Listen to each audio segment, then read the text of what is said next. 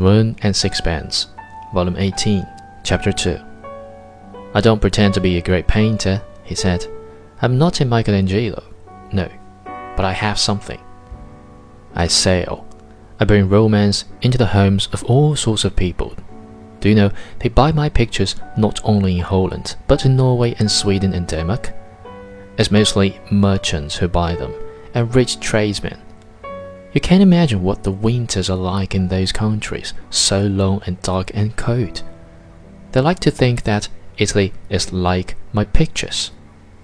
That's what they expect. That's what I expected Italy to be before I came here.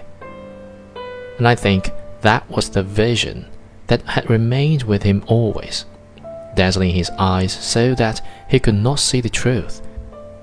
And notwithstanding the brutality of fact, he continued to see with the eyes of the spirit an Italy of romantic brigands and picturesque ruins.